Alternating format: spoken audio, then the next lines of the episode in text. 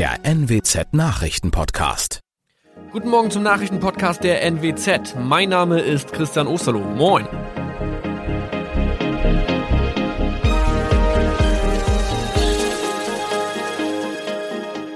Und das sind unsere regionalen Nachrichten am Morgen. Die Grünen wollen Moorstraße in Oldenburg umbenennen. Viereinhalb Jahre Gefängnis für Falschgoldhandel. Und Landkreis Kloppenburg meldet ersten Omikron-Fall. Der Name Moorstraße könnte laut den Oldenburger Grünen rassistisch aufgefasst werden. Deshalb fordern diese eine Umbenennung. Die Straße wurde allerdings nach Hermann Moor benannt, einem der ersten Siedler in der Gegend. Um Missverständnisse auszuschließen, beantragen die Grünen eine Änderung in Hermann Moor Straße. Dann müssten alle Anwohner ihre neue Adresse in ihren Pässen angleichen. Außerdem müssten Polizei, Feuerwehr, Rettungsdienste und Anbieter von Navigationssystemen informiert werden. Die Stadtverwaltung schlug vor, ein Zusatzschild mit Informationen zur Person Hermann Mohr anzubringen. So könne man alle Irritationen beseitigen. Tobias G. musste wegen dem Verkauf von Falschgold am Mittwoch vor das Landgericht Oldenburg. Nachdem der Schortenser bereits im Mai zu einer Freiheitsstrafe von mehr als drei Jahren in Jever verurteilt wurde, betrieb er seinen Handel auf eBay Kleinanzeigen weiter. Das wog bei der Verhandlung schwer auf. Der 27-Jährige schrieb in die Inseratsüberschrift das Wort plated, was so viel bedeutet wie überzogene und nur vergoldete Ware. Da im weiteren Anzeigentext aber die Rede von einem Reinheitsgrad war und die abgebildeten Goldbarren eine Seriennummer trugen, handelt es sich hierbei um eine Täuschung. Tobias G. wurde zu viereinhalb Jahren Haft verurteilt. Ein weiterer Fall der neuen Omikron-Variante ist am Mittwoch im Nordwesten bekannt geworden. Der Kreis Kloppenburg bestätigt, dass eine Frau bei ihrer Rückreise aus Südafrika am Hamburger Flughafen positiv getestet wurde. Sie befindet sich weiterhin in Hamburg in Quarantäne. Da die Frau im Landkreis Kloppenburg lebt, sei auch das Gesundheitsamt Kloppenburg für diesen Fall zuständig.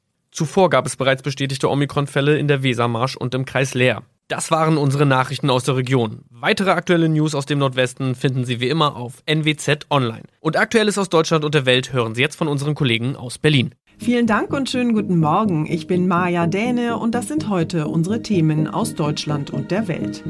Mehr Rechte für Geimpfte. Bundeskabinett beschließt Lockerungen. Mehr Geld für Familien, Corona-Aufholprogramm für Kinder und Jugendliche. Und Hilfe für Indien. Bundesregierung schickt eine Anlage zur Herstellung von Sauerstoff nach Neu-Delhi.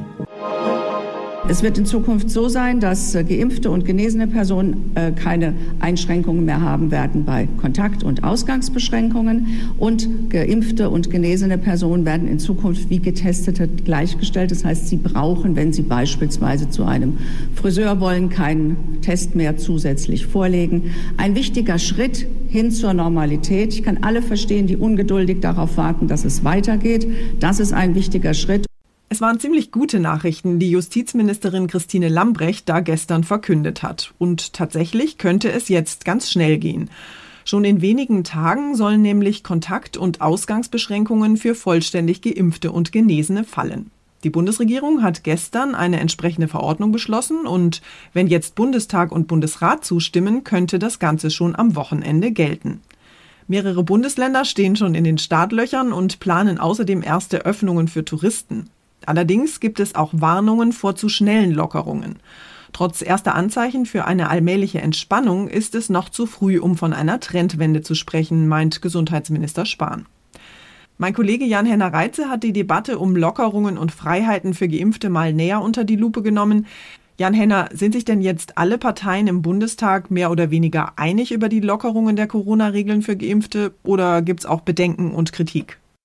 Grundsätzlich gibt es Zustimmung, dass Geimpften und Genesenen Grundrechte nicht mehr vorenthalten werden dürfen, sie also etwa von Ausgangssperren ausgenommen werden müssen. Der FDP geht das alles nicht schnell genug und sie sagt auch, Urlaub oder Restaurantbesuch könne dieser Gruppe nicht weiter vorenthalten werden.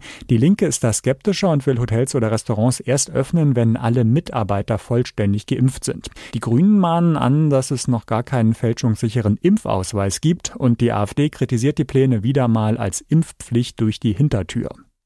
Beim Urlaub preschen ja jetzt schon einige Bundesländer vor. In Bayern zum Beispiel soll schon ab Pfingsten wieder Tourismus möglich sein. Das klingt mal wieder ziemlich nach regionalem Flickenteppich und vor allem nach Chaos, weil ja Geimpfte und Ungeimpfte unterschiedlich behandelt werden. Das wird wohl eine Herausforderung für alle Tourismusgebiete. Vermutlich wird es für ungeimpfte auf eine regelmäßige Testpflicht hinauslaufen. In den schon angelaufenen Modellprojekten, etwa auf Sylt oder in St. Peter-Ording, müssen sich Gäste im Moment zum Beispiel alle zwei Tage testen lassen. Das muss natürlich dann überall unkompliziert gehen, also genug Teststellen geschaffen werden. Schwierig wird es insgesamt bei allen geplanten unterschiedlichen Regeln zwischen Geimpften und Ungeimpften, das alles zu kontrollieren. Lockerungen für Geimpfte, Genesene und Getestete soll es ja vor allem deshalb geben, weil man annimmt, dass von diesen drei Gruppen keine Infektionsgefahr mehr ausgeht. Aber wie sicher ist das denn tatsächlich? Hundertprozentige Sicherheit gibt es weder für Geimpfte noch für Genesene oder Getestete. Deshalb werden auch für sie Masken und Abstandsregeln bestehen bleiben. Beim Impfen hängt der Schutzfaktor dazu noch davon ab, welchen Impfstoff man bekommen hat. Unklar ist, ob man gegen alle Virusvarianten geschützt ist und wie lange der Schutz anhält. Bei Genesenen unterscheidet sich je nach Schwere der Erkrankung und Zustand des Immunsystems, wie gut und lange man geschützt bleibt. Und falsch negative Testergebnisse produzieren vor allem Infizierte ohne Symptome. Also es bleiben verschiedene Unsicherheiten. Diejenigen, die besonders hart unter der Corona-Dauerkrise leiden, sind Familien mit Kindern, bei denen das Geld ohnehin knapp ist. Bildungs- und Freizeitangebote fallen ja seit mehr als einem Jahr komplett aus oder sind zumindest stark eingeschränkt. Und Homeschooling zum Beispiel ist für viele eine Riesenherausforderung, weil Computer und ein Platz zum Lernen einfach fehlen. Im Herbst können Familien jetzt auf einen einmaligen Zuschuss von immerhin 100 Euro pro Kind hoffen. Das Bundeskabinett will nämlich heute ein Corona-Aufholprogramm für Kinder und Jugendliche auf den Weg bringen. Kinder und Jugendliche sollen mit der Finanzspritze auch mehr Unterstützung beim Lernen bekommen. Durch den Distanzunterricht haben viele Schüler große Defizite, die aufgeholt werden sollen. Zwei Milliarden Euro will der Bund locker machen. Bildungsministerin Anja Karliczek appelliert auch an die Länder, die Summe noch aufzustocken. Wer Leistungen aus dem Bildungs- und Teilhabepaket erhält, soll auch diesen Zuschuss bekommen können, so SPD-Chefin Esken. Insgesamt sollen mit dem Aufholpaket Kinder und Jugendliche vor allem aus benachteiligten Familien unterstützt werden. Auch der Schwimmbadbesuch oder ein Eis in der Eisdiele sollen drin sein. Johanna Theimann, Nachrichtenredaktion. Indien ist ja derzeit besonders hart von der Corona-Pandemie betroffen. Den indischen Krankenhäusern geht wegen der dramatisch steigenden Zahl an Corona-Patienten allmählich der medizinische Sauerstoff aus. Die deutsche Luftwaffe fliegt deshalb jetzt eine Anlage zur Herstellung von Sauerstoff nach Neu-Delhi. Das Gerät soll als Corona-Hilfe der Bundesregierung von Hannover aus nach Indien gebracht werden. Die zweite Maschine soll morgen starten. Die Anlage macht Außenluft zu medizinischem hochprozentigem Sauerstoff, der anschließend abgefüllt werden kann. Am Samstag hatte die Luftwaffe bereits 120 Beatmungsgeräte sowie Fachleute für die Bedienung der Sauerstoffanlage nach Neu-Delhi geflogen. Sie wollen dort Mitarbeiter des Roten Kreuzes einweisen und 14 Tage im Land bleiben. Aus Hannover Robert Scheibe. Und wir schauen noch kurz in die USA. Dort war ja Ende April der weiße Ex-Polizist Derek Chauvin wegen der Tötung von George Floyd schuldig gesprochen worden. Jetzt hat Chauvins Anwalt eine Neuauflage des Verfahrens beantragt. Als Begründung führt der Anwalt rechtliche Fehler und Fehlverhalten von Gericht und Staatsanwaltschaft an. Nelson führt in Gerichtsdokumenten gleich mehrere Gründe für eine Neuauflage an.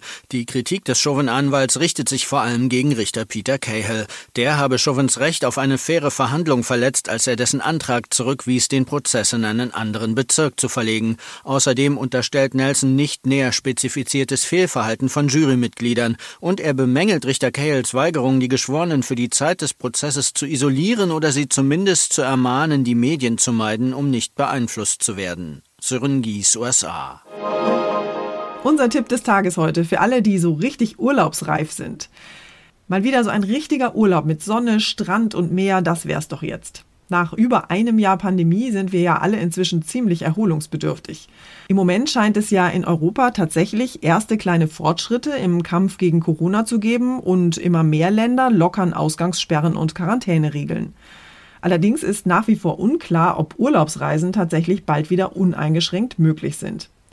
Wir haben deshalb mal unsere Korrespondenten in Europa gefragt, wie es in ihren Ländern gerade so aussieht. Und ihre Antworten stellen wir in einer kleinen Urlaubsserie diese Woche hier bei uns im Podcast vor. Heute ist unsere Korrespondentin Bettina Fisser in Amsterdam an der Reihe. Bettina, was muss ich denn beachten, wenn ich bei euch in den Niederlanden Urlaub machen will? Ist das im Moment eine gute Idee oder würdest du da eher abraten?